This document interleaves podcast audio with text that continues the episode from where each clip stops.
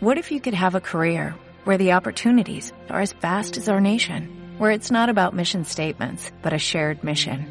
At U.S. Customs and Border Protection, we go beyond to protect more than borders, from ship to shore, air to ground, cities to local communities. CBP agents and officers are keeping people safe.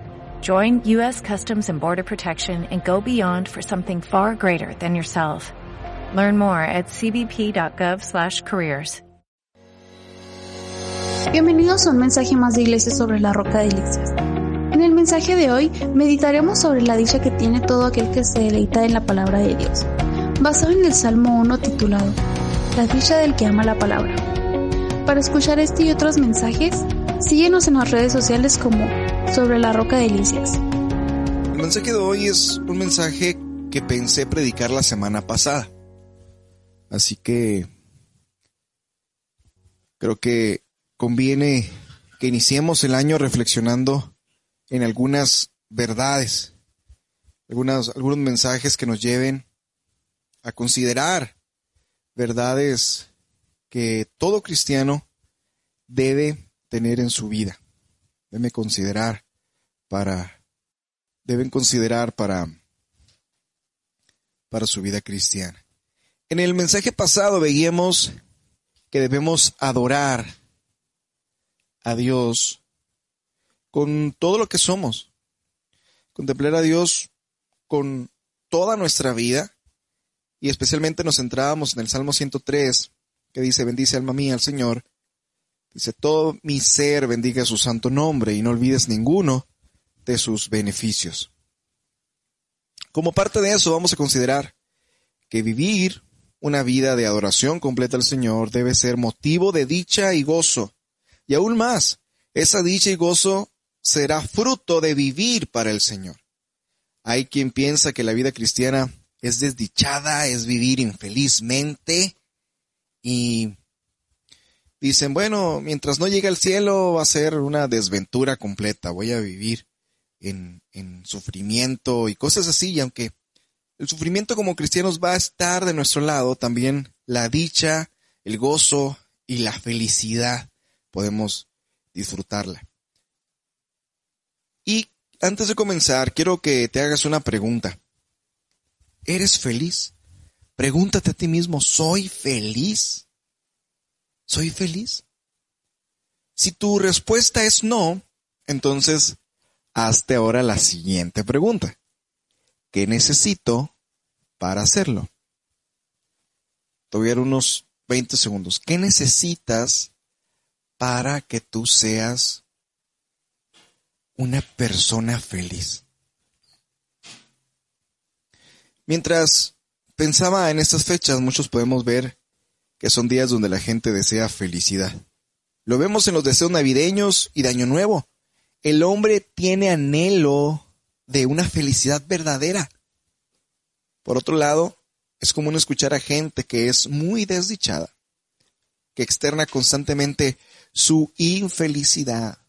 ¿Por qué sucede esto? Bueno, en este mensaje lo vamos a aprender, pero antes me gustaría que oráramos juntos y profundizáramos en el pasaje que te voy a decir en un momento.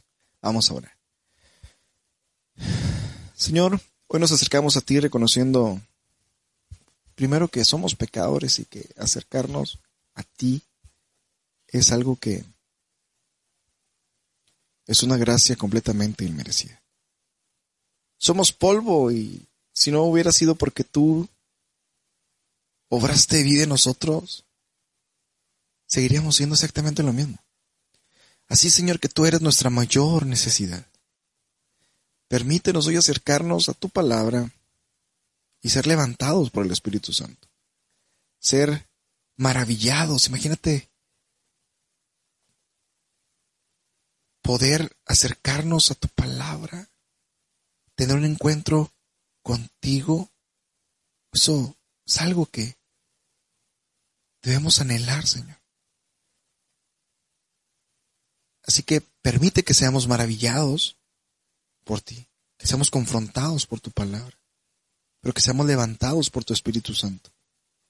Que tu palabra traiga gozo y felicidad a través de la fe en ti, que es por una gracia que tú nos has dado. Obra arrepentimiento para nuestros pecados, trae la salvación, trae la liberación de nuestra alma del poder del pecado que aún reside en nosotros. Trae la libertad que solo tu espíritu puede traer. Así que concédenos que podamos deleitarnos en tu palabra. Y como lo dijo el salmista, permítenos ver las maravillas de tu ley. Dame la gracia para exponer tu palabra y llevarla al corazón, y tú llévala al corazón de los que están escuchando. Respáldala con el poder que viene de ti y quebrántanos para volvernos a edificar. Revela lo que debemos quitar y muéstranos tu maravillosa voluntad. Guíanos a ti. En el nombre de tu Hijo Jesús. Amén.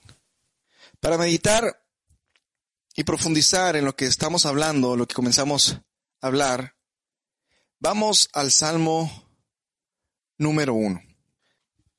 El Salmo número uno dice de la siguiente manera.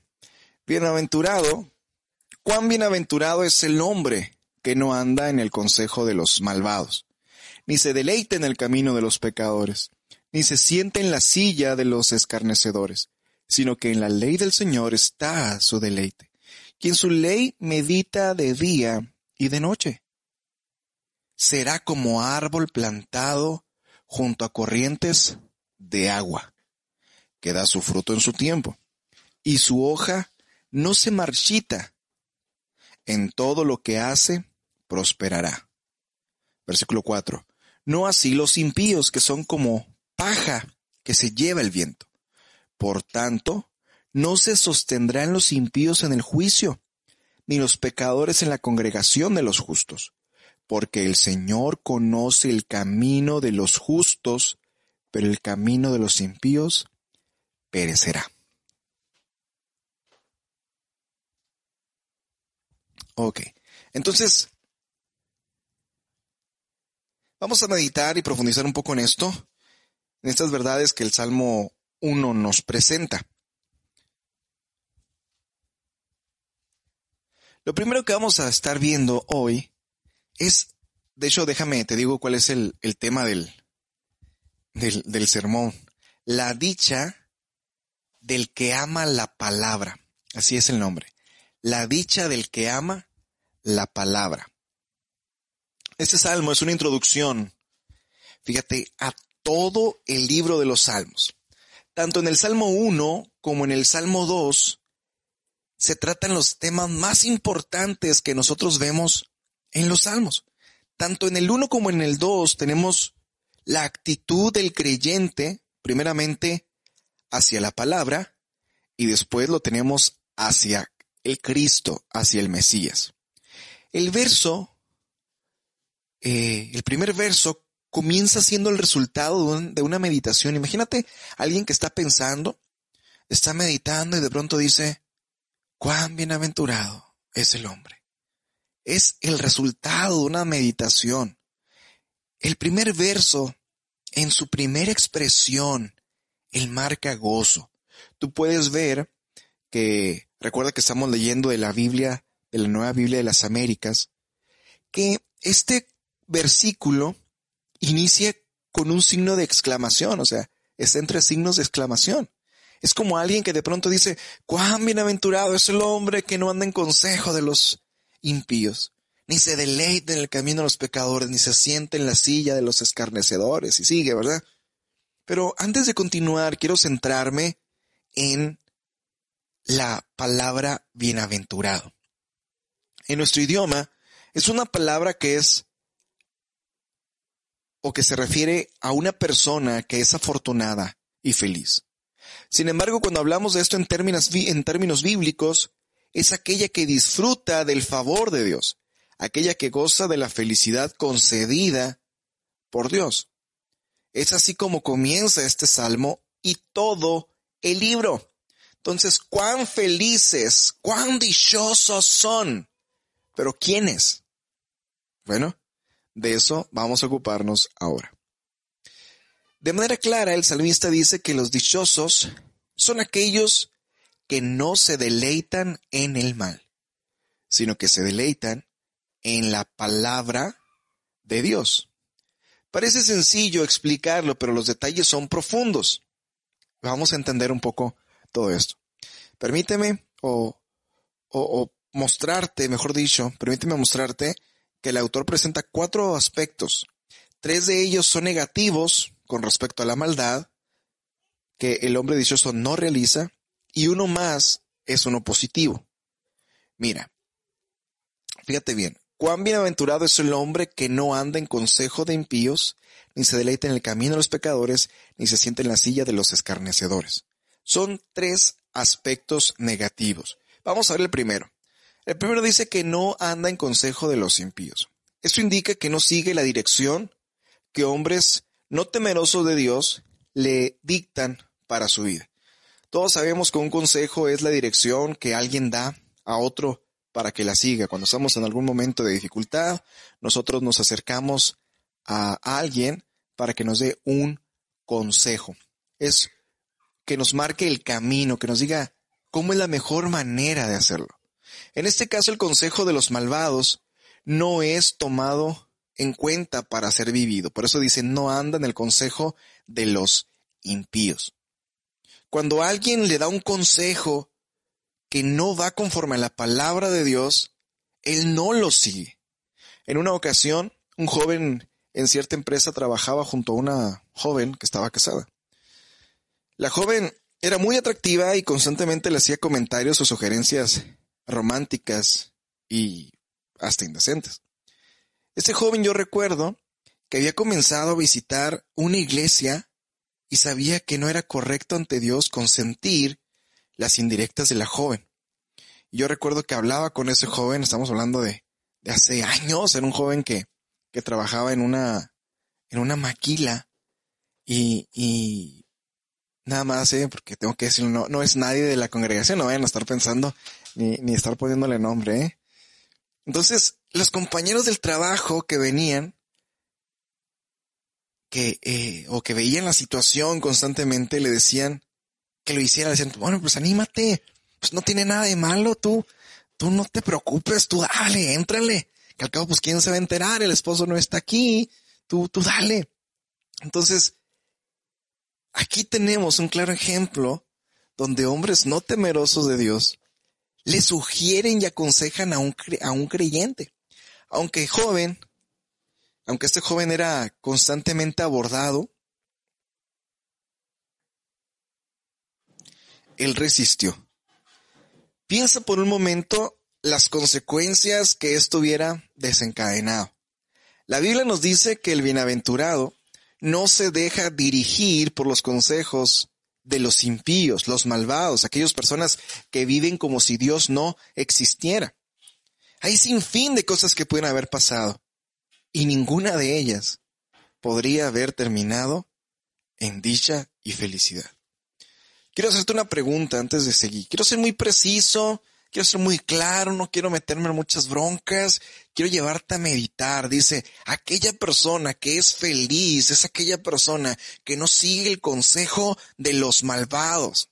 ¿Tú cómo actúas cuando los creyentes, cuando los no creyentes, perdón, te sugieren algo que sabes que va contra Dios, que sabes que van contra su voluntad. ¿Alguna vez los has obedecido? Bueno, si quieres ser dichoso, feliz, debes saber que obedecerlos solo te traerá desdicha e infelicidad finalmente. Pero eso no queda ahí. No solamente no sigue el consejo de los impíos, sino que además ni se detiene en el, en el camino de los pecadores. Prácticamente no camina por donde ellos caminan. En segundo lugar, vemos que tiene un camino firme, que le hace seguir a pesar de poderse encontrar en medio de pecadores que se deleitan en las cosas que son contrarias a Dios. Déjate cuento un caso. Había, un conocido que en cierta ocasión en iba a la iglesia un domingo y se topó con unos amigos de, de él por la mañana que iban a jugar fútbol. Y le decían, vente, vamos a jugar fútbol y, y aquí tenemos unos cartones de cerveza. Él los vio y dijo, bueno, ahorita me voy, ¿y qué crees? Se quedó ahí cuando tenía responsabilidades en la iglesia. Al día siguiente le, le preguntaron, oye, pues cómo, ¿por qué no viniste? Dijo, ¿sabes qué? Es que se me hizo tarde. Ya después dijo, pues es que me quedé con aquellos que me topé y al último él se fue y eh, llegó por la madrugada a su casa, no se pudo levantar al trabajo el siguiente día y cosas como esas. Entonces, eso es un claro ejemplo. No sé de verdad por qué camino te topes tú con esos pecadores, con esos que se deleitan. Fíjate bien, aquí ya están, ya no dice impíos, sino camino de pecadores, esos que andan constantemente deleitándose en la maldad. Entonces, un hombre dichoso sabe cuál es la dirección que debe transitar. Así que cuando ve a los pecadores, puede pasarse de largo. Él puede decir, ¿sabes qué? Pues yo me voy a, yo me voy a ir, yo no me voy a detener. Hasta lo saluda y le dice, ¿saben qué? Yo ya, yo ya me voy. Proverbios instruye, como parte de la sabiduría práctica, a no entrar en la senda de los impíos. Literalmente es lo que dice. Fíjate, esto quiere decir, no vayas por el mismo camino que ellos. Y continúa diciendo el pasaje, ni vayas por el camino de los malvados. El proverbio dice, evítalo, no pases por él, aparta de él y sigue adelante. Esto tú y yo lo debemos hacer si queremos experimentar la dicha y la felicidad. Pregúntate hasta aquí. En tu vida, ¿cuántas veces has primero seguido el consejo de los no temerosos de Dios? Aquellos que constantemente te, te están incitando a hacer cosas contrarias a Él. Pero luego, el tercer aspecto no solamente es no seguir el consejo no solamente es no caminar por donde ellos van. El tercer consejo es ni se ha sentado en silla de escarnecedores. Tienes que notar algunos verbos aquí, ¿eh? Porque eso es muy, muy, muy... A veces no meditamos si no vemos las palabras, pero nota los verbos anda, detiene y se ha sentado. Anda, detiene, no, no sigue el consejo, ¿sí? no se detiene en el camino y no se ha sentado. El hombre bienaventurado no tiene, un compañerismo profundo con los incrédulos, con aquellos que aborrecen a Dios. No encuentra placer en vivir como ellos y en vivir con ellos. Eso no quiere decir que no vas a ir a trabajar a un lugar donde hay incrédulos, sino que no debes sentirte contento con ellos. No debes eh, sentirte atraído por sus actividades. Y mucho menos debe haber una asociación íntima con ellos. Puedes escucharlos, pero no deleitarte en lo que ellos hacen o dicen. ¿Qué significa la palabra escarnecedor? Es una palabra que vemos muy seguido en la escritura. Es una referencia a la gente burlona. Y en el contexto que está hablando aquí es alguien que se burla de la palabra del Señor. Toma sus mandamientos y se revela, los toma a la ligera y en broma. Imagínate que, que estás con alguien en tu trabajo y te dice, ah, vamos a poner el ejemplo del joven, ¿no? Con la mujer casada, que a poco tu Dios se enoja. ¿Me explico? Cosas como esas, gente que toma los mandamientos y se burla de Dios. Muchos cuentan chistes con cosas que son irreverentes a Dios. Y nosotros también nos reímos. El bienaventurado es aquel que no se complace en andar con aquellos, ni se siente, ni se sienta con ellos. Fíjate bien, dice que no sigue, que no se detiene y finalmente que no se sienta. Un hombre temeroso Dios no permite que se burlen de los mandamientos. No consiente el actuar de ellos. o sea, de los burladores, sino que se aparta. Sabe que no es un lugar para estar ahí. Esto lo podemos decir como Pablo lo dijo en la carta a los romanos. No se amolden a este mundo. No tomen la forma del mundo. ¿Cómo te sientes cuando pasas todo el día con los compañeros de trabajo? O imagínate en la escuela pasamos ocho horas. Yo hablaba con, con una persona que me decía que eh, estaba contenta porque era una mujer que estaba contenta porque no tenía que ir a la escuela, porque en la escuela se sentía muy mal. Y yo le decía, ¿por qué? dice, es que mis amigos son mucha tentación para mí. Así que si no iba a la escuela, pues no se sentía tentada. Pero la pregunta ahí es, no es que sea tentación, la pregunta es por qué le llama la atención aquello que, que los malos consienten. Permítame un segundo. ¿Cómo te sientes cuando pasas todo el día con los compañeros, dije, de tu trabajo? O que ves a tus compañeros de la escuela. Sus conversaciones te llaman la atención, te causan conflicto, o las aceptas y te ríes junto con ellos. Cuando el lunes estaba pensando qué predicar, precisamente tuve un caso así similar en mi propio trabajo, ¿verdad? Estaba escuchando los estaba escuchándolos platicar y yo, bueno, o sea, yo estaba meditando todo, pero a la inversa, ¿no? Los estaba escuchando y decía, es que cómo podemos llegar a ese punto de, de pensar ciertas cosas. Bueno, todo lo que tenemos aquí nos ayuda a meditar un poco en esto. Aquí encontramos un compañerismo gradual con, con, con gente malvada, gente que no se deleita en Dios. Primero, como dije, es el consejo. Eh, no se detienen en el camino con ellos y no se complacen con ellos. Aquel hombre que alcanza la dicha y la felicidad que viene del Señor es aquella o aquel que se cuida de toda la influencia del mal. Estamos en un mundo, eso es cierto, estamos en medio del mal, eso también, pero podemos mantenernos al margen de ella. ¿Cómo lo hacemos? Es aquí donde el salmista presenta el aspecto positivo. Fíjate que dice tres negativos y uno positivo.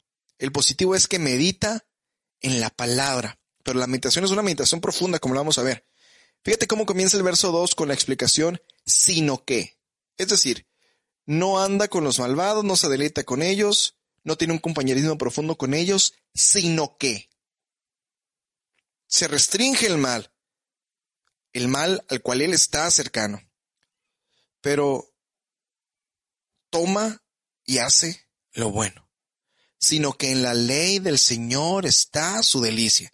El verso 1 dice que el hombre bienaventurado no se deleita ni se asocia con los pecadores porque él se deleita en la palabra de Dios. Mira cómo lo dice, versículo 2. Sino que en la ley del Señor está su deleite y en su ley medita de día y de noche. Es decir, él está pensando y está meditando en la palabra, tiene la palabra de Dios por una estima mayor y eso lo hace separarse de los malvados. El autor del Salmo 119, que es un canto de clamor a Dios, un clamor propio, fíjate lo que dice. Me he gozado en el camino de tus testimonios, más que en todas las riquezas. Me deleitaré en tus estatutos, no olvidaré tu palabra. Hazme andar por la senda de tus mandamientos, porque en ella me deleito. Es como cuando recuerdas la palabra de alguien que amas.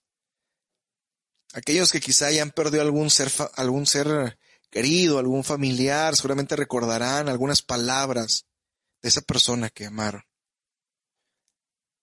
Cuando uno la recuerda, le traen gozo y le hacen poner la mente en esa persona. Aquí el salmista dice que el hombre que es feliz es aquel que se aferra a la palabra de Dios en su pensamiento. En ella está su deleite y por tal razón medita de día y de noche. Hablando de la meditación, nosotros rápidamente pensamos que es como la meditación oriental. Eh, vacía tu mente, ponle el blanco, cruza las piernas en una posición de yoga y, y, y Ali ya estaba haciendo lo que dije y quedó hecho nudo. Ya, hermano, descruza las piernas. Entonces, la meditación, fíjate lo que dice un autor, medita en la palabra de Dios, o meditar en la palabra de Dios es discurrir. Esto es un andar consciente e intencionalmente con nosotros mismos acerca de las grandes cosas, de las grandes cosas contenidas con una íntima aplicación en la mente y concentración en el pensar. Meditar entonces no es como esa meditación oriental, como le decía, de vaciar la mente, sino por el contrario, es llenar nuestra mente conscientemente de la palabra del Señor, escudriñarla, razonarla, traerla por nuestro pensamiento con el fin de entenderla, aplicarla, amarla, reflejarnos en ella, memorizarla y obedecerla porque es la voluntad de Dios la que se expresa ahí. En ella es como si recordara las palabras del Padre en cada momento para obedecerlas.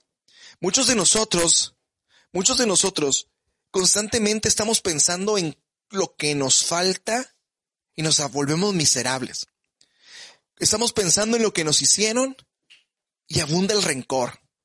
Estamos viviendo en el pasado y nos sentimos insatisfechos con el presente. Eso es la más grande necedad que nosotros podemos hacer. Meditar en la palabra de Dios cuando abras tus ojos por la mañana. Cuando des ese primer, eh, cuando respires conscientemente, no sé si te ha pasado, pero te despiertas y dices, no sé, suspiras o tomas aire y dices, estoy vivo. Ahí es cuando tú debes recordar la palabra del Señor, meditar en ella y que sea lo último que tú meditas antes de dormir. Meditar en la palabra del Señor. Dios pidió que su palabra fuera enseñada a los hijos en la casa y que las palabras fueran repetidas en el campo, en la mesa, al andar por el camino, al acostarse, al levantarse. De hecho, en un momento decisivo, Dios mandó a Josué, ese conquistador, a guardar su palabra. Fíjate cómo se lo dijo. El mismo Dios le dijo, y nunca se apartará de tu boca este libro de la ley. Dice, nunca se apartará de tu boca este libro de la ley. Eso tiene que ver con las instrucciones que iba a dar, con su, con su meditación. No sé si te ha pasado, pero algunas personas parece que hablan solas. Y, los ves tú y están moviendo su boca. Eso es una meditación. Nunca se apartará de tu boca este libro de la ley, refiriéndose a la Torah, sino que de día y de noche meditarás en él. Fíjate cuál es el fin de meditar, según el Señor en instrucción a Josué, para que hagas y guardes todo lo que en él está escrito. Muchos meditamos, pero no guardamos. Y la razón aquí es muy clara, como la vamos a ver ahorita, porque así harás prosperar tu camino y todo lo que hagas te saldrá bien. Quien ha sido salvado por el Señor, ahora tiene un profundo deseo por la palabra del Señor. No solo por leerla y estudiarla, sino por obedecerla. Lo hace porque Dios se lo ha mandado y porque en ella encuentra lo que necesita, pero principalmente conoce fielmente a su Dios. Quiero hacerte una pregunta. ¿Cuánto piensas en la palabra del Señor en un día normal? ¿Cuánto piensas en la palabra del Señor? ¿O qué es lo que viene a tu mente? ¿Los problemas, lo que te falta, lo que te sobra, lo que quieres, los anhelos insatisfechos?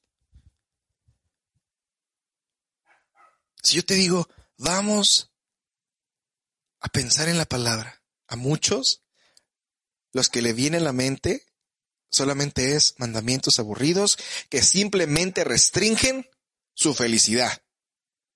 En una ocasión en la iglesia, y, cuando me refiero a la iglesia, he estado en una iglesia grande con, gente de 500, 600 gentes, ustedes saben, y, y generalmente los casos que hablo son de conversaciones que en algún momento tuve ahí. Y ese fue uno de ellos, en una ocasión en la iglesia. Un, un joven, un adolescente, me dijo, cuando voy en la calle con mi papá, lo hago enojar mucho. Yo le pregunté que por qué, ¿verdad? Dice que cuando veo a una muchacha le digo, le voy a pedir el número. Y mi papá dice, inmediatamente me ve feo Y lo primero que me dice, ella no es cristiana. Y lo peor dice, me hace repetir 2 Corintios 6:14. No os asocien íntimamente con los incrédulos. Este joven quería bromear con su papá, aunque de verdad quería ir tras la joven que él se topaba, quería ser un tipo don Juan. Siempre terminaba enojado. ¿Por qué? Porque recuerdo que él me dijo, cuando yo cumpla los 18 años, me voy a ir de la casa y voy a poder vivir sin ese freno que mi papá quiere imponerme, la palabra de Dios. Ese es un claro ejemplo de lo que muchos piensan cuando se les habla de la palabra del Señor, algo que frena su verdadera felicidad, dicha eh, y dicha en la vida. Oye, pero voy a hacer esto, pero la Biblia dice esto. Ay, tú siempre de aguafiestas. Oye, vamos a hacer esto, pero va en contra de la palabra del Señor. Ay, no, eso no me gusta. Esa dicha o felicidad que tú y yo anhelamos no está en lo que podemos obtener fuera de la palabra y de la voluntad del Señor. Esta dicha o felicidad es un estado en el que se encuentra el alma. Porque es dichoso y se complace en la palabra, puede rechazar el camino de los pecadores. No le hace falta nada que le haga poner su vista con los incrédulos. Por el contrario, el malo no va a estar satisfecho nunca siempre va a estar buscando cómo saciarse. Pero tú y yo, si somos creyentes, debemos encontrar nuestra plena satisfacción en la voluntad del Señor, en la palabra del Señor, en la meditación del Señor.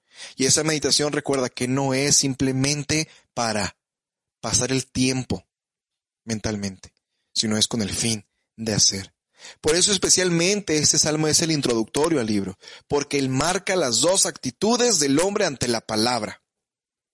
Entonces, pregúntate, ¿qué te gusta cantar más?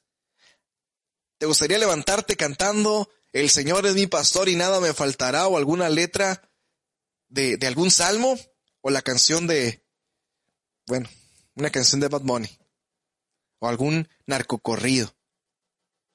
¿En qué te complaces más? ¿En exaltar a Dios o en deshonrarlo y burlarte de sus mandamientos aún con lo que tú escuchas? Así que antes de seguir debes responder estas preguntas de una manera muy sincera, porque de tu actitud a la palabra del Señor vendrán consecuencias, pero también vendrá tu dicha y tu felicidad. Mira las consecuencias. No solo el pasaje marca la actitud hacia la palabra, como bien lo estamos diciendo, sino es claro que el resultado será también muy evidente. Aquel que medite la palabra dice, será plantado junto a corrientes de agua, que da su fruto en su tiempo y su hoja no se marchita. En todo lo que hace prospera. Aquí tenemos tres beneficios nuevamente que el dichoso recibe de meditar en la palabra. ¿Cuál es? Será plantado junto a corrientes de agua. Nota la intención, será. Esto es como decir, alguien va a tomar un arbolito y lo va a plantar. Esto indica que va a ser puesto. Si estaba en un lugar donde no había ah, agua o corría el riesgo de padecer, va a ser movido intencionalmente al lugar donde le fue o a donde no le falte será plantado en un mejor lugar. ¿Cuántas veces has visto o has tenido alguna planta que está en un lugar donde carece de agua y dices, voy a sacarla y plantarla en esta macetita donde yo la voy a tener bien cuidada? Bueno, a esto es a lo que se refiere. Imagínate a Dios sacándote del lugar de sequedad y plantándote en el mejor lugar que pudieras imaginarte, donde no te falte el agua.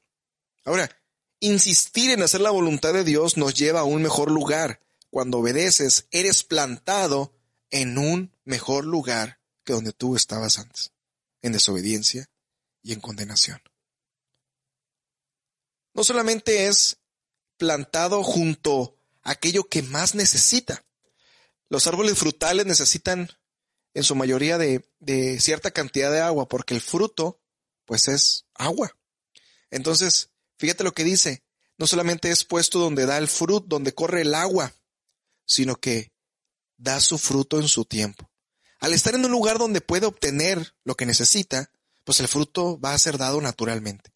Al tener lo necesario, el árbol va a crecer, va a ser fuerte y no le impedirá dar fruto. Como tendrá lo que más necesario es, el agua, pues no va a batallar, lo va a dar en su tiempo, ni antes ni después. ¿Te fijaste? Lo dará en su tiempo, ni antes ni después. Esto habla de algo bien profundo, porque cuando tú obedeces al Señor, prácticamente tú te estás moviendo a un lugar mejor. El Señor te está plantando en algún lugar mejor. Tú dices, bueno, pero ¿qué tal si se me pasa el tren? ¿Qué tal si eh, no puedo hacer esto o aquello? Eso no es algo que a ti te importe o que debas de poner mucha relevancia. El mayor deseo que debe ser para nosotros es hacer la voluntad del Señor en cada momento. Y el Señor es el que va a producir ese fruto en su tiempo. Entonces muchos decimos, ¿y qué tal si, si no me sucede esto? ¿O qué tal si por hacer la voluntad de Dios me privo de algo? Esto no es así con el Señor. Él va a hacer que demos fruto en su tiempo, ni antes ni después. Fíjate la tercera característica. Su hoja no se marchita. Al estar junto a la fuente de agua, junto a las corrientes, no solo dará su fruto en el tiempo, sino que será provisto de lo necesario para continuar verde y frondoso. Cuando vivíamos en, en Orranteño, allá en los verdes prados de Orranteño, eh, yo salía a caminar al río y ahí por el río, los un día me fijé, ¿verdad? Que, que en invierno, en, en otoño, esos árboles no estaban tan marchitos y tenían hojas verdes. Y, y me llamó mucho la, la atención. Y fue donde yo pensé en este, en este pasaje que sí es cierto, cuando uno tiene el agua suficiente, tiene la hidratación suficiente y el frío no causa tanto daño. Generalmente a, a, a esos árboles que están bien regados, que, que son bien cuidados, porque recuerda que fue puesto y no solamente fue puesto, sino tenía un cuidado este árbol, pues estaba verde, ¿verdad? No estaba marchito. Al contrario de muchos de nosotros, que hemos desobedecido, que estamos casi secos. Entonces, así será aquellos que se deleiten en la palabra. Y, en cuarto lugar, te dije tres al inicio, me estoy fijando, pero son cuatro. Mira lo que dice. En todo lo que hace prospera. Pregunta, ¿qué hace un árbol? No, pues un árbol no hace nada. Esta expresión es para nosotros todo lo que el hombre haga será prosperado. Cuando se deleita en la palabra de Dios, cuando la hace, está en el mejor lugar, da su fruto, se, se mantiene su verdor y sobre todo, al hacer la voluntad de Dios, será prosperado. Pero ¿qué sucede? Al no amar la palabra, rechazarla y tomar el consejo de los malvados, nos estamos yendo a un lugar desértico donde nos faltará la provisión. Esto es cuando desobedecemos la palabra. Lejos de ser llevados a un lugar de corrientes de aguas, somos apartados de ella y poco a poco nos vamos a ir marchitando y quedando sin fruto. Esto es lo que les pasa a, a alguien que busca un empleo ilícito. O lo que le sucedería al joven que buscaba una mujer que no era creyente. Como ejemplos, estoy seguro que podemos pensar en varios que se han apartado de la palabra del Señor y finalmente se han marchitado y secado. Podemos conocer a gente que estuvo en nuestra iglesia, que ha rechazado la palabra de Dios y que finalmente ha terminado, ¿qué crees? Seca, apartada del Señor. Mira lo que dice el Salmo 92, 12, 14. El justo florecerá como la palmera, dice la 60 crecerá como cedro del Líbano, plantados en la casa del Señor. Aquel que hace la voluntad del Señor va a florecer. ¿Se ha visto las palmas esas de la playa? Soportan huracanes. Se tienen una flexibilidad impresionante y una raíz muy profunda. Entonces, continúa diciendo el, el, el Salmo, florecerá en los atrios de nuestro Dios. Aún en la vejez darán fruto, estarán vigorosos y serán muy verdes. ¿Te fijaste que dice serán plantados en la casa del Señor? Esto habla de una permanencia, en una comunión entera, eterna también.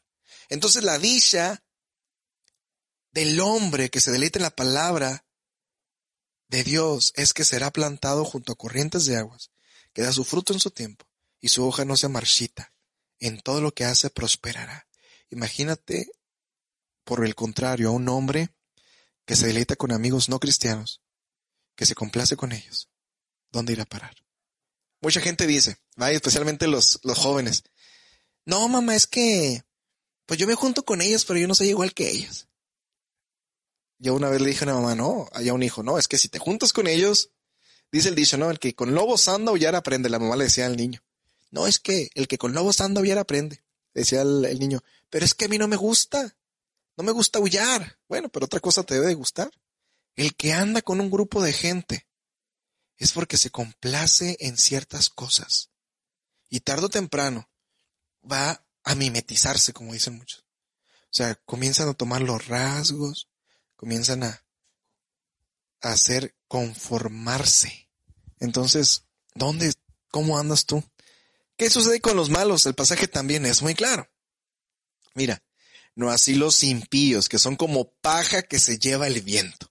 ¿Qué sucede con los impíos? Son como paja que se lleva el viento. Dice, por tanto, no se sostendrán los malvados en el juicio, ni los pecadores en la congregación de los justos. Los malos que son guiados por el consejo del malo, por el camino de los pecadores hacia la sede del escarnecedor, ¿verdad? Hacia donde se, donde se va a sentar con los escarnecedores, no se deleitan en la ley de Dios. No andan con fruto. Si no dan fruto, sino solo lo que es malo. Los justos son como árboles fértiles y útiles. Los impíos son como tamo, como paja, como polvo que el viento se lleva. El polvo que el dueño del sueldo desea eliminar, dice un comentarista, porque no sirve para nada. No son valiosos según Dios por muy alto que se valoren a sí mismos. Son fácilmente llevados de aquí para allá por todo viento de tentación. ¿Por qué? Porque no están plantados en la palabra. Cuando vienen las tentaciones, tú puedes, cuando vienen esas tormentas, tú puedes permanecer firme en la palabra. Cuando no, vas a ser llevado por esa tentación. Y aquí quiero hacer un paréntesis. Esto sucede con aquel que anda en el consejo de su propio corazón. El corazón que no anda conforme a los mandamientos, también sufre esto de sí mismo. Hay mucha gente que dice, no, mira, yo no ando con malos amigos, es más, ni tengo amigos, pero sí tienes un corazón malvado, lo cual permites que te gobierne. Son como ese polvo que cualquier viento se deja llevar. No hay firmeza en la palabra del Señor, en la que deberían de estarse deleitando.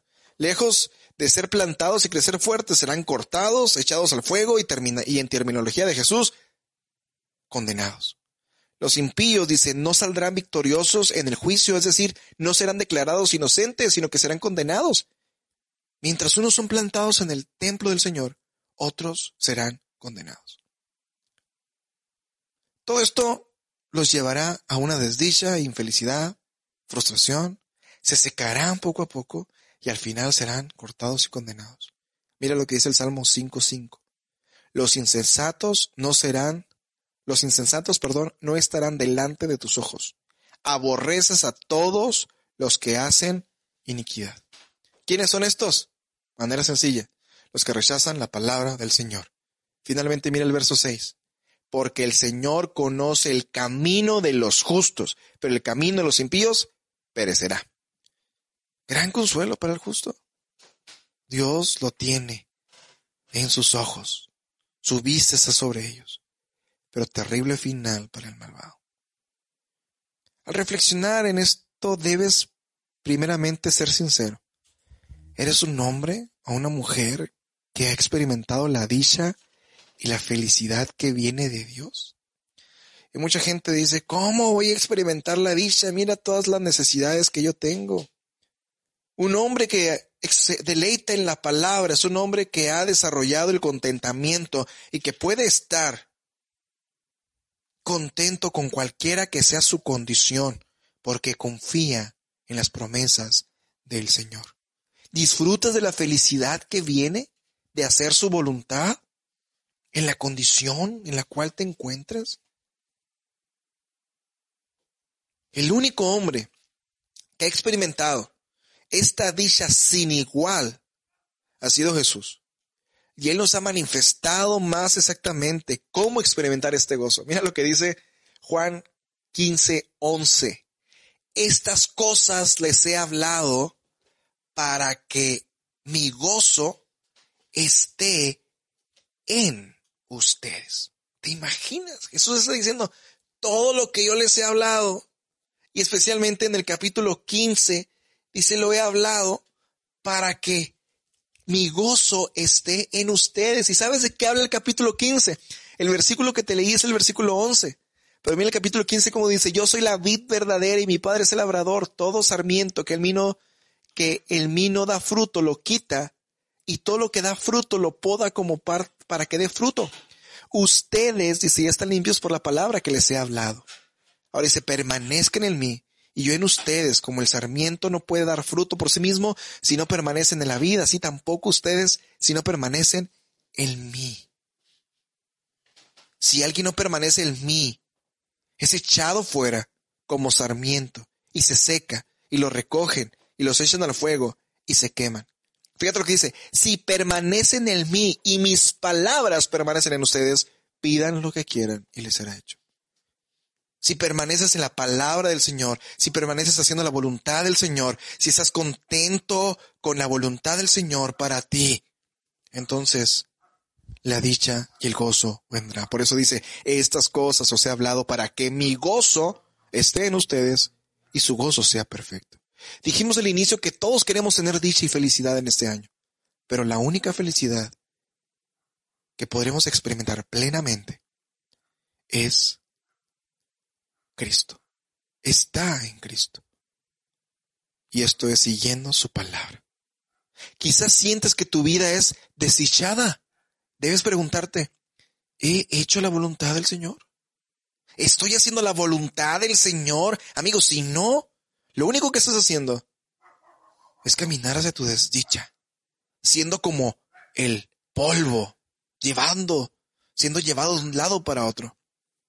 ¿Será que estoy sufriendo las consecuencias de haber sido impío y un malvado que solo se deleitó en el consejo de los malos y no en la palabra del Señor? Puede ser que sí. Puede ser que sí. Así que debes no cometer el mismo error. Quiero dejarte unas aplicaciones rápidas. ¿Quieres entonces esta felicidad que el Señor promete? Debes volverte a su palabra Debes considerar sus mandamientos como tu más alta meta. Debes apartarte y marcar una línea divisoria entre los malos y tú. Y sobre todo, entre la actitud de tu corazón no arrepentido ante la maldad de, él. Así que cuando sientas esos deseos, debes arrepentirte. Cuando tu corazón te aconseja hacer cosas contrarias a la voluntad de Dios, debes de arrepentirte. Cuando tienes amigos que te sonsacan, debes alejarte de ellos. Cuando vas y alguien te aconseja un, un, te aconseja con palabras de no temerosas del Señor, que, que te apartan de Él, debes decirle no a ese consejo. Porque muchos están, ¿en dónde están? Por haberse guiado y deleitado con los malos y haberse apartado de la palabra.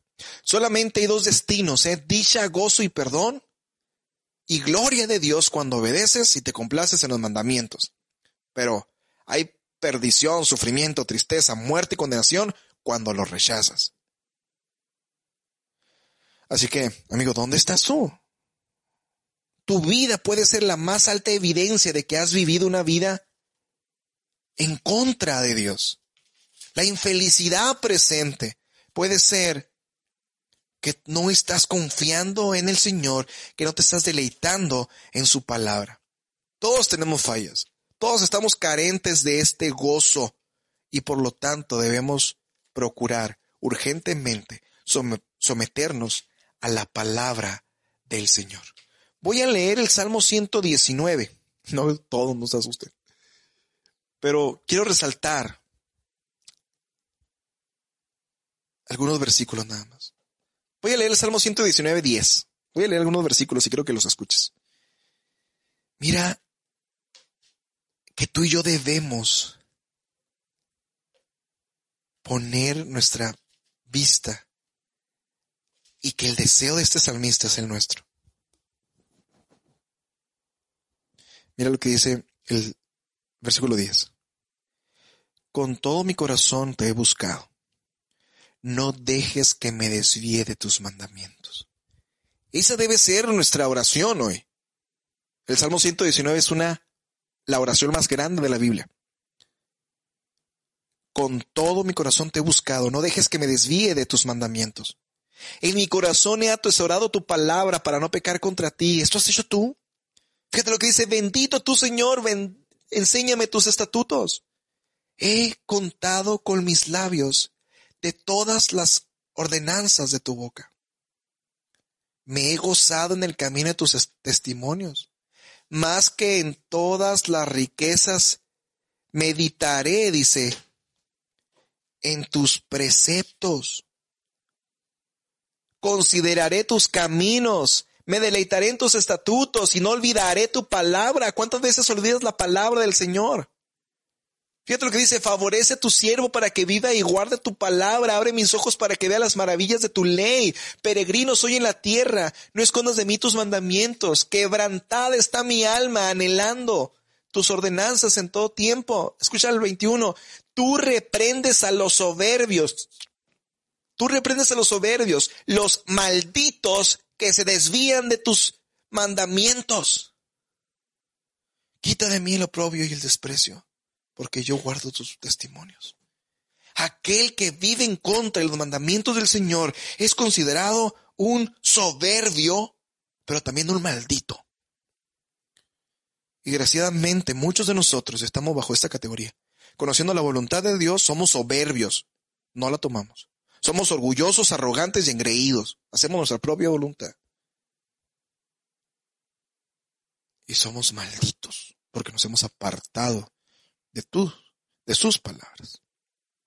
Quien se aparte la palabra no solamente es desdichado, sino un maldito. Se ha puesto en contra de Dios. Y para ti y para mí es el Evangelio. Para personas que viven en contra de Dios, para personas que no se han arrepentido, para personas que viven buscando su propio bien y que no se han entregado completamente al Señor. Él vino a morir en la cruz para bajar nuestras armas, dejar de pelear contra Él y someternos a su reino. ¿Recuerdas las palabras de Jesús? El reino de los cielos ha acercado. Arrepiéntete y cree en el Evangelio.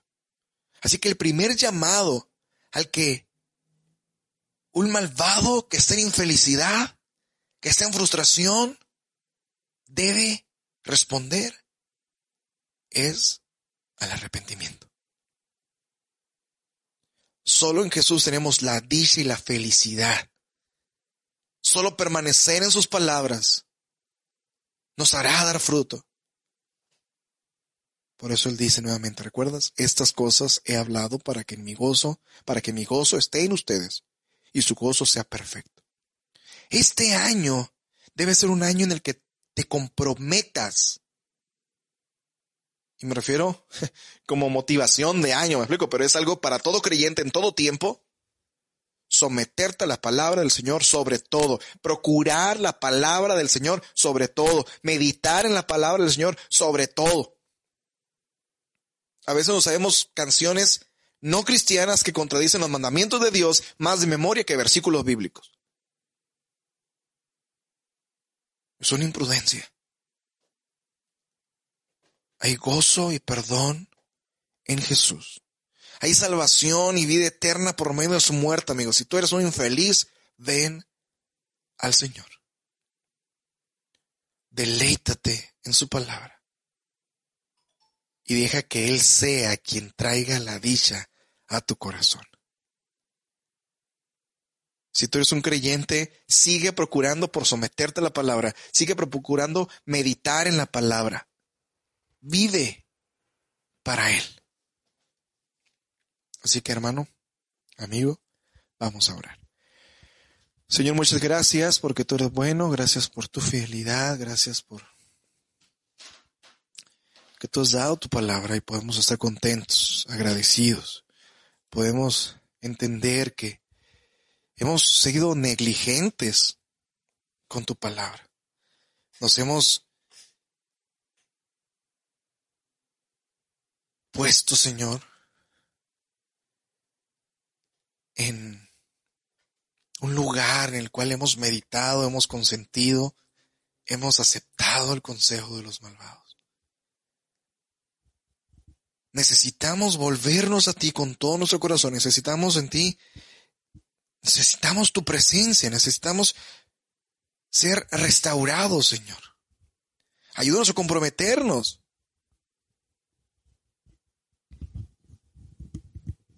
Ayúdanos a comprometernos a rendirte toda nuestra vida, toda nuestra mente, a profundizar en tu palabra, porque en tu palabra es donde te encontramos. Señor, eres bueno, eres justo y eres fiel. Sustenta nuestra vida y nuestro corazón.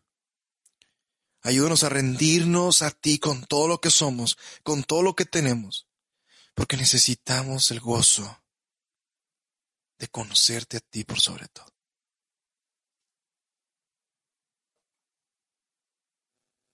Ayúdanos, Señor, en las luchas, en nuestras debilidades, en nuestras tentaciones.